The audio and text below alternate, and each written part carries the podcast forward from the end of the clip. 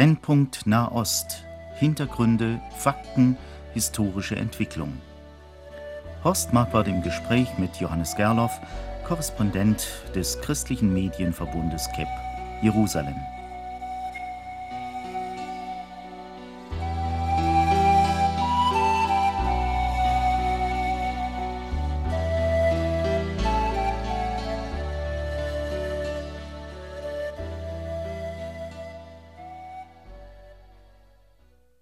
In unserer heutigen Sendung wollen wir uns einmal einer besonderen Frage zuwenden, verehrte Hörerinnen und Hörer. In den Berichten über Israel klingt ja immer wieder durch, dass auch Juden, die aus der Sowjetunion gekommen sind, aus der früheren Sowjetunion, eine besondere Rolle spielen im Alltag, im politischen und wirtschaftlichen Alltag des Landes. Herr Gerloff, seit wann ist das eigentlich ein Problem geworden? Seit wann kehren russische Menschen nach Israel zurück, kann man ja eigentlich nicht sagen. Sie sind ja nie vorher da gewesen, aber Sie empfinden es doch irgendwie als eine Heimkehr. Also zunächst einmal ist es natürlich im Rahmen dessen zu sehen, dass das jüdische Volk nach 2000 Jahren Exil, nach 2000 Jahren Diaspora, so sieht man das aus Sicht des jüdischen Volkes, dass sie da ja zurückkehren in ihr Land. Und da ist die große Einwanderungswelle von Juden aus der ehemaligen Sowjetunion natürlich ein ganz großes Ereignis, das mit dem Fall des Eisernen Vorhangs, mit dem Niedergang der Sowjetunion Ende der 80er Jahre, Anfang der 90er Jahre, denn vor allem mit Gorbatschows Perestroika kamen mittlerweile über eine Million Juden aus der ehemaligen Sowjetunion nach Israel. Wie geht das eigentlich? Werden die eingeladen von der israelischen Regierung oder ist das eine, freiwillige Entscheidung der in Russland lebenden Menschen? Also zunächst einmal ist zu sagen, dass jeder Jude, jeder, der sein Jüdischsein nachweisen kann, ein Recht hat, äh, nach Israel zu kommen. Er hat nach israelischem Recht durch seine Geburt die israelische Staatsbürgerschaft. Er muss praktisch nur nachweisen, dass er wirklich Jude ist. Und im Blick auf die ehemalige Sowjetunion ist es so, dass natürlich schon in den 80er Jahren schon vor den 80er Jahren, es gab vorher immer wieder Wellen von Einwanderern nach Israel, aber dass es Juden in der ehemaligen Sowjetunion gab, die natürlich nach Israel wollten, die dieses Verlangen gehabt haben, nach zum jüdischen Volk zu gehören, zum äh, den jüdischen Staat mit aufzubauen. Es gab Leute wie Nathan oder hieß damals Anatoly Scharansky, die jahrelang dafür in Gefangenenlagern in Russland zugebracht haben, weil sie die, die, die sogenannten Zionsflüchtlinge, äh, Häftlinge waren, die praktisch für diesen Traum auch ins Gefängnis gegangen sind. Und dann mit der Perestroika wurde praktisch das, das Tor weit aufgemacht und die Leute kamen dann auf sehr unterschiedliche Art und Weise. Manche wurden, hatten schon den Drang von vornherein, die gingen dann so schnell wie möglich, auch auf eigene Faust.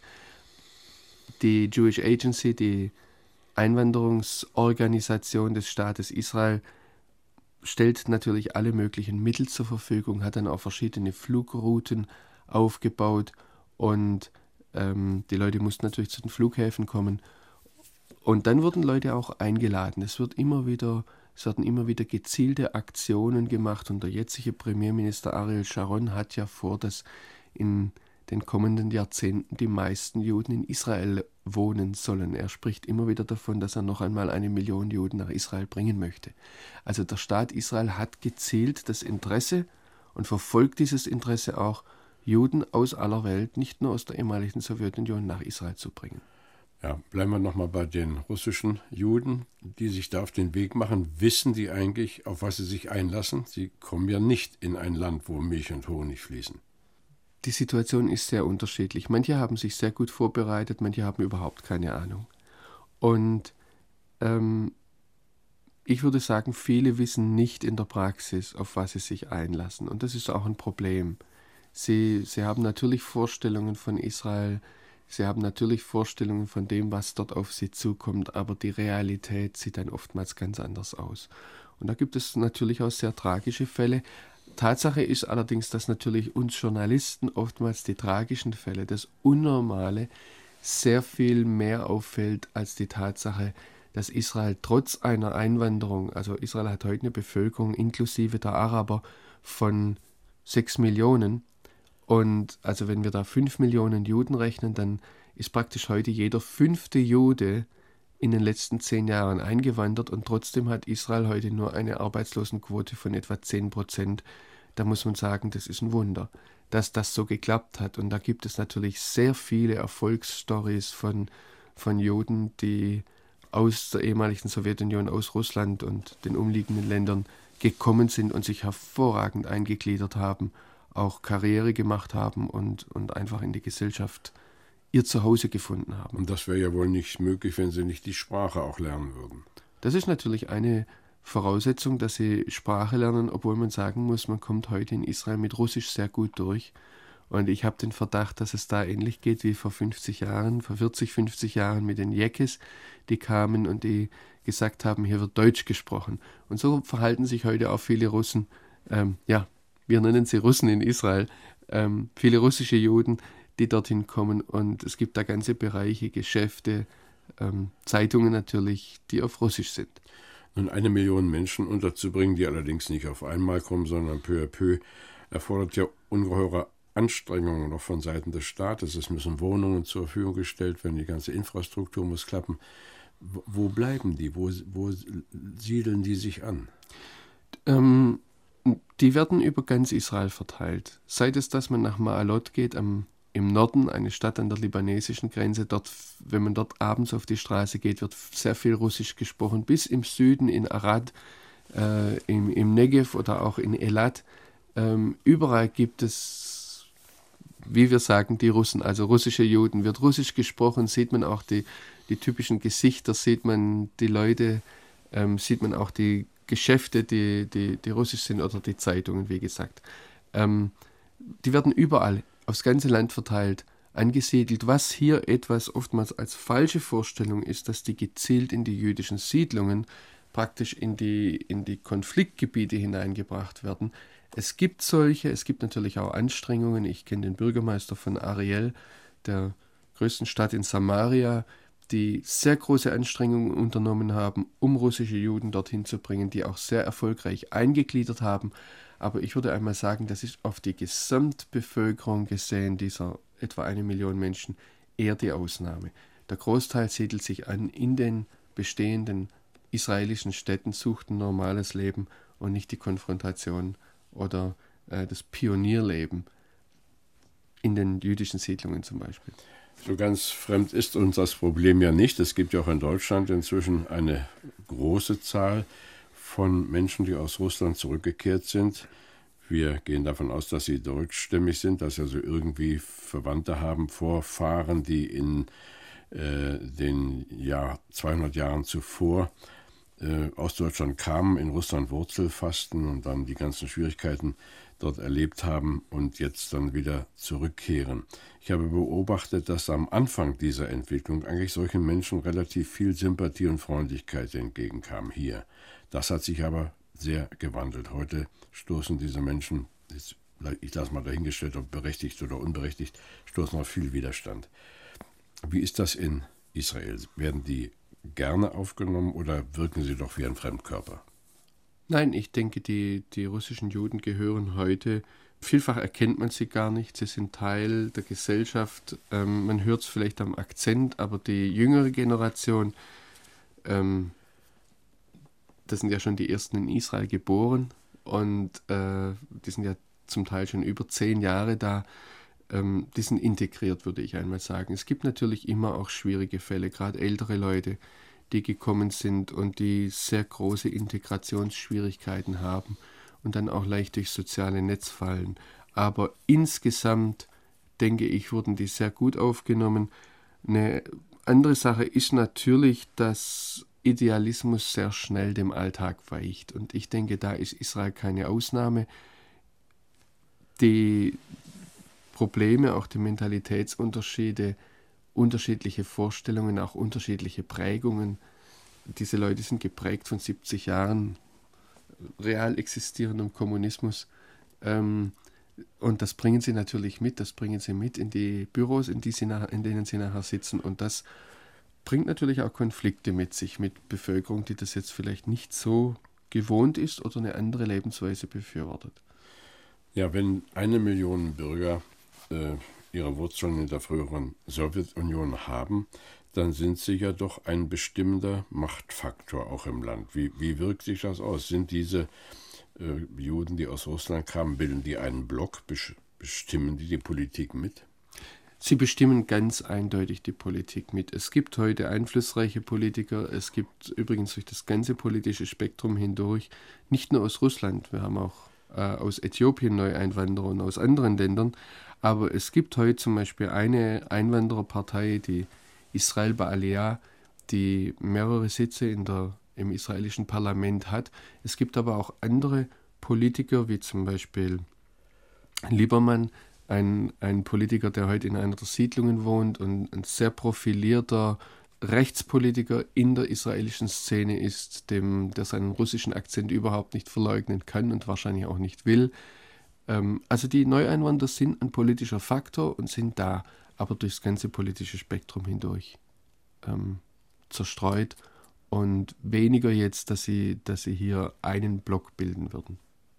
Dann haben Sie eben schon mal gesagt, dass die ja geprägt sind durch 70 Jahre realen Kommunismus. Prägt, wirkt sich das irgendwie aus im Alltag in Israel? Ich bin mir sicher, dass sich das auswirkt. Ich habe jetzt hier keine Untersuchungen vorliegen, habe mir da auch nicht näher darüber Gedanken gemacht, aber natürlich ist es so, wenn man zum Beispiel ähm, an einer Kasse im Supermarkt steht und man merkt, dass die Frau sozialistische Geschwindigkeit vorlegt beim, beim Abrechnen, dass man sich da dann manchmal ärgert. Oder dass man auf ein Amt kommt und man hat den Eindruck, man, man ist in der ehemaligen DDR gelandet, so wie man von der Atmosphäre her das Gegenüber sieht und man hat große Schwierigkeiten dann da äh, die, die, die Atmosphäre etwas, ich sage jetzt mal orientalisch aufzuwärmen, was normalerweise in Orientalen nicht so liegt. Das, aber ich denke, das sind Einzelbeispiele, die einem auffallen, wenn man vorher den Ostblock erlebt hat und dort jetzt merkt, manchmal haben die die Atmosphäre mitgebracht. Und, äh, aber ich denke, das ist der Ausnahmefall. Ansonsten haben die sich wirklich, wie gesagt, in die Gesellschaft eingefügt. Und das heißt, dass sie auch alles mitmachen müssen. Also die jungen Männer müssen Soldat werden, die jungen Frauen auch. Da wird ja keine Rücksicht genommen. Nein, und die Armee ist traditionell in Israel, in der Geschichte des Staates Israel, nicht nur im Blick auf die russischen Juden, der große Integrationsfaktor für junge Leute in die israelische Gesellschaft. Wenn Sie nun vergleichen die Einwanderung der Russen mit anderen Wellen, die gekommen sind, also etwa der aus Äthiopien oder anderen äh, jüdischen Gruppen aus Nordafrika. Gibt es da Unterschiede oder sind die Probleme allemal sehr ähnlich? Also ich denke, was die, was die Einwanderung aus dem biblisch gesprochenen Land des Nordens, und das ist ja auch bei den Propheten, beim Propheten Jeremia zum Beispiel vorausgesagt, und da gibt es ganz frappierende Parallelen zu dem, was die Propheten gesagt haben. Ähm, was diese Welle auszeichnet, ist einfach die Masse. Es gab jetzt vor einiger Zeit auch eine, eine stärkere Welle aufgrund der wirtschaftlichen Situation aus Südamerika. Aber das waren natürlich bei weitem nicht die Zahlen, die da angekommen sind, dass ganze Flugzeuge voll äh, täglich praktisch eingetroffen sind, wie das in Spitzenzeiten aus der ehemaligen Sowjetunion der Fall war. Der Prophet Jeremia spricht ja im Kapitel 16 davon, dass einmal die Zeit kommen wird, wo man nicht mehr sagen wird, so wahr der Herr lebt, der die Kinder Israel aus Ägyptenland geführt wird, sondern man wird sagen, so wahr der Herr lebt, der die Israeliten aus dem Land des Nordens gebracht hat. Und das ist eine Sache, die wir in der Tat heute finden, dass das einen fast identitätsbildenden Charakter hatte für große Teile der israelischen Bevölkerung, diese Einwanderung aus dem Land, von Israel gesehen, aus dem Land des Nordens. Nun sind ja äußerlich da auch nicht so sehr große Unterschiede. Äh, wie wird der Staat aber damit fertig, wenn Menschen aus einem ganz anderen Kulturkreis kommen, also die dunklen Juden aus Äthiopien? Läuft das ebenso sang- und klanglos? Ich zögere jetzt etwas deshalb noch einmal, weil ich mich frage, welche Informationen bekommen wir, welche bekommen wir nicht. Und es ist so, dass zum Beispiel bei den äthiopischen Juden, die ja jetzt noch dazu hin praktisch aus dem Dritte Weltland kamen und Da gab es Leute, gerade in der älteren Generation, die hatten nie Elektrizität gesehen, die wussten nicht, was ein Fernsehen ist. Und jetzt kommen sie und ihre Kinder dienen in der Armee und da wird von einer Generation auf die andere oder wenigstens über zwei Generationen hinweg praktisch plötzlich ein Sprung über Jahrtausende hinweg gemacht im, im Blick auf die Kultur. Und das wirft natürlich kulturelle Strukturen total durcheinander. Das heißt, wo man aus einer Stammeskultur in Äthiopien kam, wo sehr viel Achtung dem Älteren gegenüber dargebracht wird, da sind die Älteren jetzt plötzlich angewiesen, zum Teil auf die Schulkinder, wenn es ums Übersetzen geht, wenn es darum geht, die Schulkinder wissen, wie man mit Computer umgeht, der, der, der Opa weiß nicht mal, was ein Fernsehen ist. Mittlerweile wissen sie es auch, aber die haben das durch die Kinder gelernt. Und das, da, da ist natürlich eine unwahrscheinliche Umwälzung da und bringt jede Gruppe ihre spezifischen Probleme mit. Wenn jemand aus Amerika oder Südamerika kommt, auch aus Russland, die Leute dort sind Ingenieure, sind Musiker, sind ausgebildet im Prinzip auf einem ähnlichen Niveau. Aus Äthiopien ist das ein ganz anderer Fall. Die äthiopischen Juden haben sich, die Jungen, haben sich sehr, sehr gut bewährt. Bei den alten oder älteren Generationen gibt es natürlich riesige Probleme. Und was oftmals verschwiegen wird, ist, dass die äthiopischen Juden die höchste Selbstmordrate haben unter den ganzen Gruppen. Und das ist natürlich eine, eine Nachricht, die wird, die wird von Israel-Freunden und von israelischen Organisationen eher zurückgehalten. Aber das gehört zu den Tatsachen, dass es Leute gibt, die eben nicht mit, dieser, mit diesem Übergang in ein neues Leben zurechtkommen und daran verzweifeln. Hängt das auch damit zusammen, dass man gewisse Zweifel daran hatte, ob es sich überhaupt um echte Juden handelt? Das glaube ich weniger. Und es wurde ja jetzt auch eine Entscheidung vom Innenministerium, vom religiös dominierten Innenministerium ähm, ge getroffen, dass die, die Frage der Falaschmuras, das sind diese äthiopischen Juden, die zu, irgendwann in den letzten Jahren oder Jahrzehnten oder gar Jahrhunderten zum Christentum konvertiert sind in Äthiopien, ähm, dass diese Frage doch jetzt schnell und unbürokratisch gelöst werden soll und wenn es so ist, dass diese Leute gebeten werden, wenn sie nach Israel kommen, dass sie zum Judentum konvertieren sollen und dass man somit das Problem löst. Aber ähm, das ist eher auch die Frage bei den russischen Einwanderern. Da sind sehr viele dabei, die ähm, entweder mit Nichtjuden verheiratet sind oder aber nach der Halacha, nach dem jüdischen Gesetz, nicht als Juden anerkannt werden oder aber aufgrund ihrer sozialistischen Prägung überhaupt kein Interesse haben am Judentum.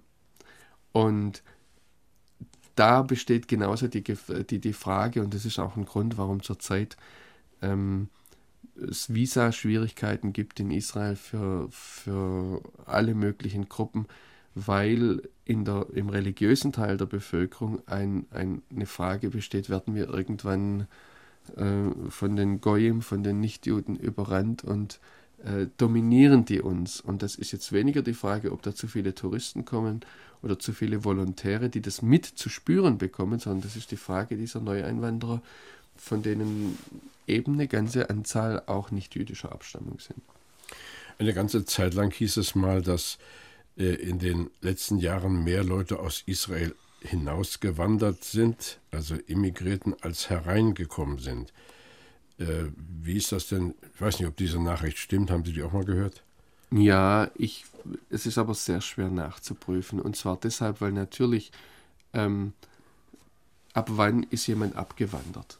Und es gibt natürlich immer wieder, Israel ist ein freies Land. Israel hat, gehört übrigens weltweit, ist einer der größten, wenn nicht der größte pro Kopf Exporteur von Know-how, das heißt von Expertise.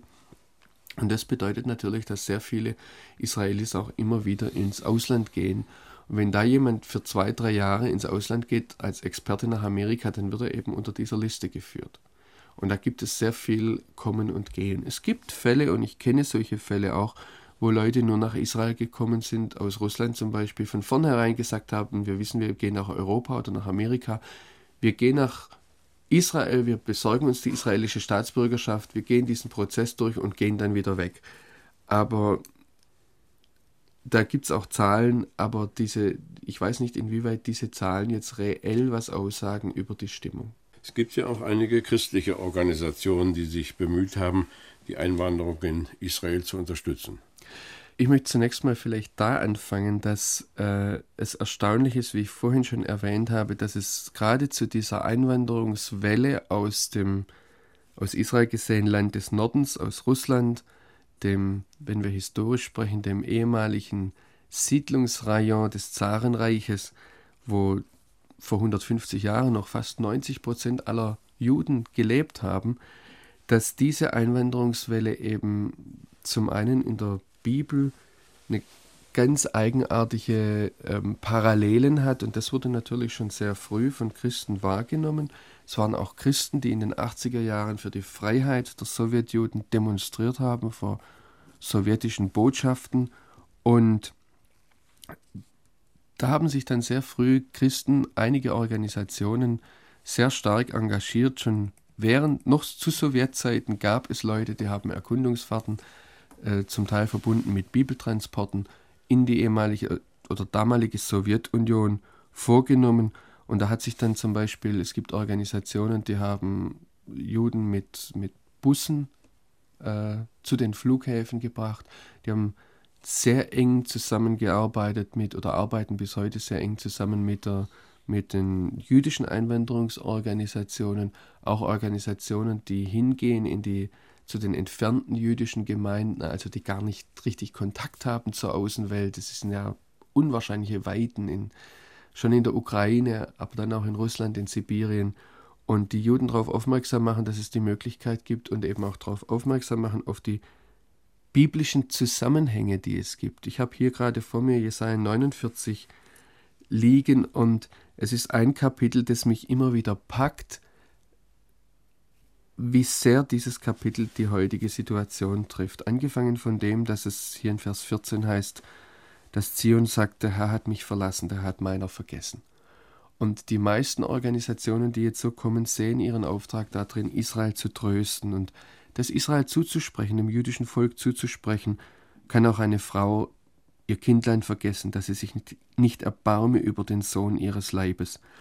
Und in diesem Zusammenhang in Jesaja 49 ist dann davon die Rede, dass es hier heißt, dass das jüdische Volk sagt: Ja, ist denn ähm, da überhaupt Platz in Israel? Können wir überhaupt kommen? Diese Frage tauchte auf, wurde gestellt an Leute, die hingegangen sind nach Russland. Wo sollen wir Platz finden in Israel? Und hier in Jesaja 49 ist dann auch davon die Rede, dass der Herr sagt, ich will meine Hand zu den Heiden hin erheben. Und sie werden sie auf den Armen tragen. Und da wurde natürlich sehr viel und wird bis heute sehr viel draus gemacht. Und das Positive, das ich daran sehe, ist, dass es hier Christen gibt, die sich ganz konkret darauf einlassen, mit dem jüdischen Volk ein Stück Wegs zu gehen. Und da bieten sich natürlich einzigartige Möglichkeiten, dass Christen und Juden einander näher kommen, dass Juden ein anderes Bild von Christen bekommen. Und bis dahin gehen, dass auch die Frage auftaucht der gemeinsamen Wurzeln und dann die Frage auftaucht, wer ist eigentlich Jesus und hat er, ähm, hat er nicht wirklich auch Relevanz fürs jüdische Volk, wenn durch ihn Nichtjuden heute auf die Idee kommen, dem jüdischen Volk ja wie es hier heißt zum Beispiel in Vers 23 in Jesaja 49, dass die vor dem jüdischen Volk zur Erde fallen aufs Angesicht und deiner Füße Staub lecken. Und da heißt es ja, da wirst du erfahren, dass ich der Herr bin, an dem, ich, an dem nicht zu Schanden werden, die auf mich harren. Und ich habe da eine ganze Reihe, auch über die Jahre hinweg, eine ganze Reihe von Beispielen erlebt, wo Leute, die aus 70 Jahren Kommunismus kamen, durch sehr viel Enttäuschung, plötzlich ganz neu gemerkt haben, ja, es ist hier ein Gott, der seine Hand im Spiel hat, gerade auch im Blick auf Israel. Wie weit ist denn die Möglichkeit gegeben, den aus Russland kommenden Menschen auch Bibeltexte wie diesen zum Bewusstsein zu bringen?